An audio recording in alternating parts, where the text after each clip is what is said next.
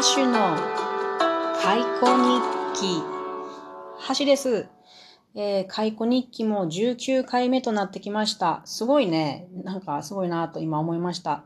えー、私は6月末からいきなり15頭の解雇オーナーになって、今は羽化と産卵の山場でございます。昨日はね、す、えー、で、に羽化していたメス5頭とオス1頭がいてですね、やっと昨日、オス、待望のオスが1頭出てきてくれたわけです。こいつは、あの、シブっていう名前を付けてたものなんですけど、まあ、シブをシブにしとこうか。出てきてくれてね。昨日は、それで、解雇の婚活ということで、あの、開婚として、あの、恋愛をしてもらって、交尾をして、で、交尾をした後、まあ、この交尾に3時間ぐらい時間を、えー、取ってるんですけども、その後に、えー、この熱々カップルをですね、私がこう無理やり鬼のように引き、力ずくに引き離すっていう、こうひねってね、離すっていうドキュメンタリーをして、途中で終わってしまったんですよ、時間がなくって。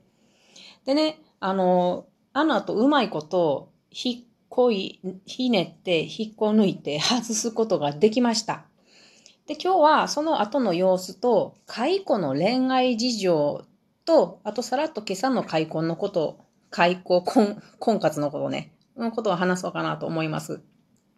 昨日は結局5頭のメス全員と、この支部、オスね、全員とね、交尾をしてもらったんですよ。支部、すっげえ疲れとると思うんやけれど。で先ほど言ったように、1回の交尾に3時間あの、時間をとってるんですね。これね、蚕って交尾しだしたら放っておくと延々と離れないんですよ。つまり、その間ずっと交尾してると体力を消耗してしまうんですね、無駄に。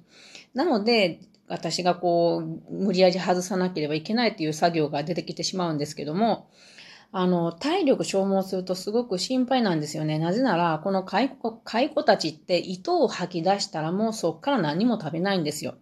なので一番早く糸を吐き出したやつは、もう7月7日から、今日は7月の27日やから、20日間何も食べてない。で、もう食べることもないんですね。今のこの成虫の状態やと、口は一応あるんやけれども、機能しないんですよ。なので、そんな体なので、体力をなるべく温存してもらいたいと思っています。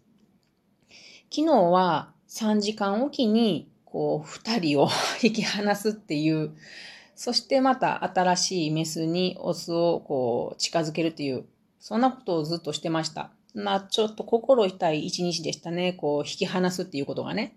無理やりやし。で、蚕って成虫になったらもう一週間ほどしか寿命がないんですね。なので、この時期、もう一日が非常に大きな時間の差があります。例えば人間で言うたらこの1日が5年ぐらいの長さになるんじゃないかな。あの、蚕と人間とこう比べてみると。なので、1日目に初めて浮かした織姫に、まず私は交尾をしてもらいたかったんですよ。体力なくなってくからね。1日生きてるだけで5年やから。だけどね、4頭の中にオスを入れた時に、若い子にね、支部が行ってしまうんですよ。それにそれにね、二頭目ぐらいに気づいたんかな、私。織姫に行ってくれないんですよ。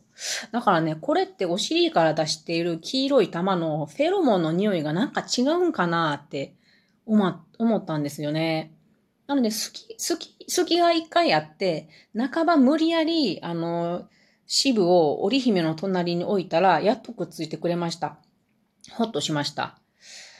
それから、あと、これ、まあ、あの、蚕の恋愛事情なんですけども、メスもどうやらオスをブロックできることがある様子ですね。こうなんかおし、お尻の穴を閉じてるんかもしれんな、こうつくっつかれても。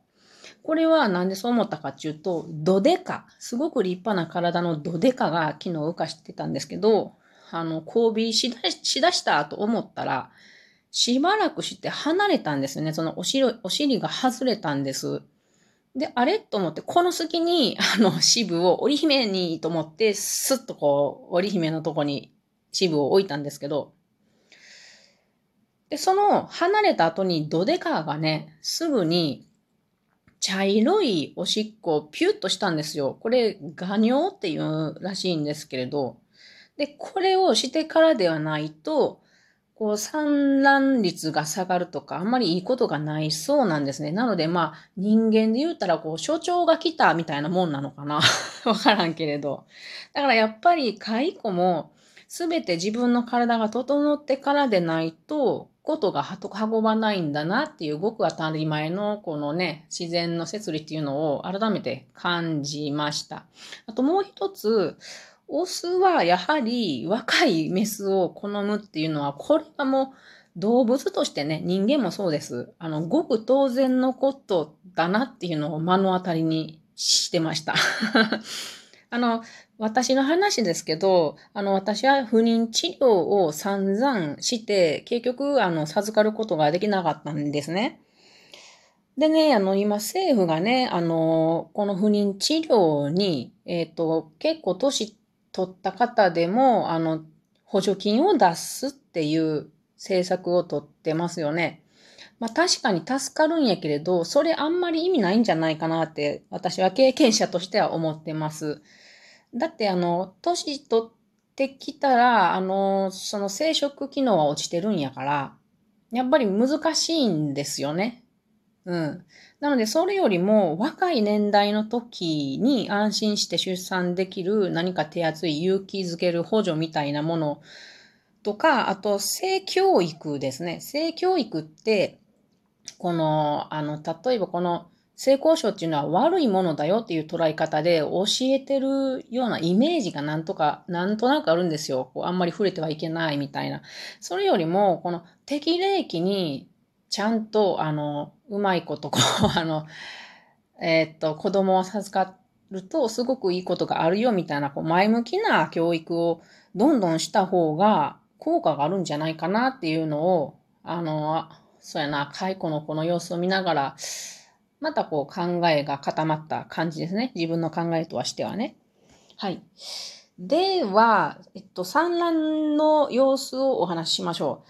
交尾後っていうのは、メスは紙の上に置いて、で、周りを丸い枠で囲んだものを置いて、それをスペースとしています。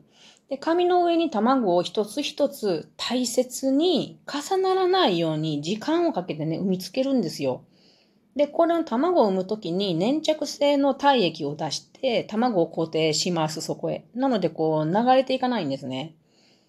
で、あの、お尻からこう自分で言うたら、こう、舌をベロッと出して、周りを舐めて、あ、ここなんもないなっていうふうに確認してから、その舌の中からこう、卵ぐちゅっとつけてる感じなので、すごい丁寧な作業を、これを2日間ぐらいかけて500個ほど産むんですよ。すごいことですよね。ここに母のこうなんか愛情っていうのを感じています。でもね、一方、母の体はね、体がどんどん小さくなって痩せてきているのが切ないですね。夕方に見たらもう痩せ、ちょっと細くなってきていて、なんていうんかな、命をかけるお母さんってすごいなって改めて思いました。いや、これは人間もそうですよ。でもね、お父さんもすごいなって同時に思っています。あの、一頭しかいないオスのシブくんですね。もう昨日羽化してから、もう休むことなく、この5頭のメスと連続に交尾をずっとしてるわけです。24時間。で、現在も1頭と交尾をしてるわけです。でね、あの、羽ばたくんですよ、オスって。バラバラバラって。メスは羽ばたかへんだけど、羽をバタバタさせる。飛ばないんですけどもね。飛べないんですけどもね。なので、オスはね、羽がね、ボロボロになってしまってきてるんですよ。これがまた切ないですね。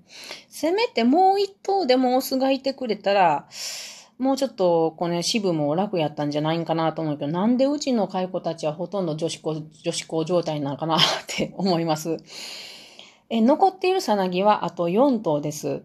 で、その中で、多分ね、1頭だけオスだと思うんですね。で、この一頭は、あの、私の幼虫の時のこの開口日記で取り上げたドチビですね。ドチビはオスですね。オスはちっちゃいんですね。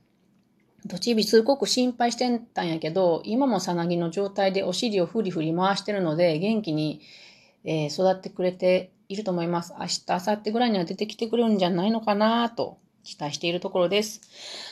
えっ、と、今日も聞いてくださってありがとうございました。